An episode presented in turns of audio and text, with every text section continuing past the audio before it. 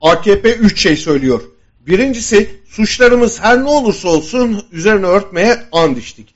İkincisi hiç durmadan yeni suçlar işlemeye devam edeceğiz. Üçüncüsü de bunların hesabını vermemek için elimizden geleni yapacağız. Koltuktan kalkmayız. Çünkü koltuktan kalkarsak topyekün yargılanırız. Maden kazasından televizyon kapatmaya yine karanlık günlerin içerisinde bir sağa bir sola savruluyoruz. Her şeyden öte e, Amasra Bartın pek çok yönüyle bize önemli şeyler anlatıyor. Dikkat almalıyız. AKP bugünlere gelene kadar adım adım yol temizliği yaptı. Hala cezaevinde rehin tutulan Çağdaş Hukukçular Derneği Başkanı Avukat Selçuk Kozağaçlı'nın 2017'de tutuklanırken söyledikleri çarpıcı bir özettir.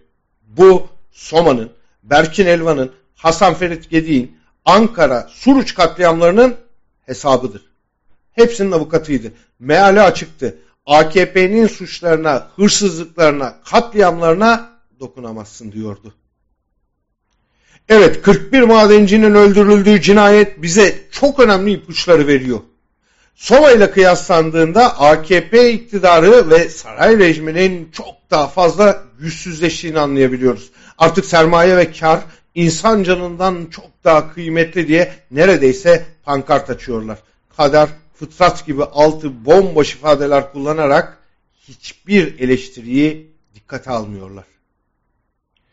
Erdoğan birileri dalgasını geçebilir ama önemli değil. Biz kader planına inanmış insanlarız.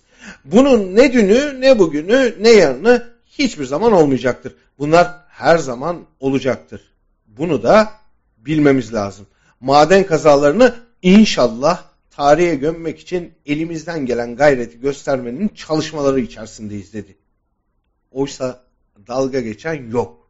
Dalgasını geçen çürük bir rejim var. Yükselen çıtaların kamunun vicdanını kanatması da önemsiz artık. Biz yaptık, oldu diyorlar. Adalet Bakanı'na 3 din görevlisi varken madenci mezarı başında Kur'an okutturup şov yaptırıyorlar. Gericiliği ve riyakarlığı gözümüze sokmaya, Türkiye'yi bir kavim devleti yapacağız demeye zerre çekinmiyorlar. Tüm bunlar yaşanırken AKP'lilerin rüşvete, dolandırıcılığa devam etmesi e, topluma ulaşmayacak. Misal e, Zehra Taşkesenlioğlu rahat rahat milyon dolarları istifleyip yatlar ve katlarla kamu kaynaklarını hortumlarken aynı zamanda da inanç istismarı yapabilecek.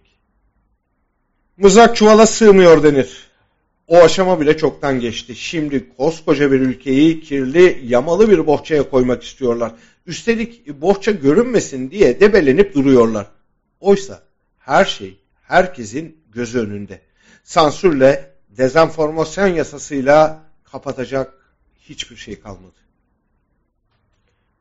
TRT'de seçkin bir sansür örneği belgeselde Uganda kop antiloplarının cinsel organları e, buzlanarak kapatıldı. Eh işte bu saatten sonra ne yaparsanız yapın ancak antilopun cinsel organını kapatırsınız. Ne denir ki?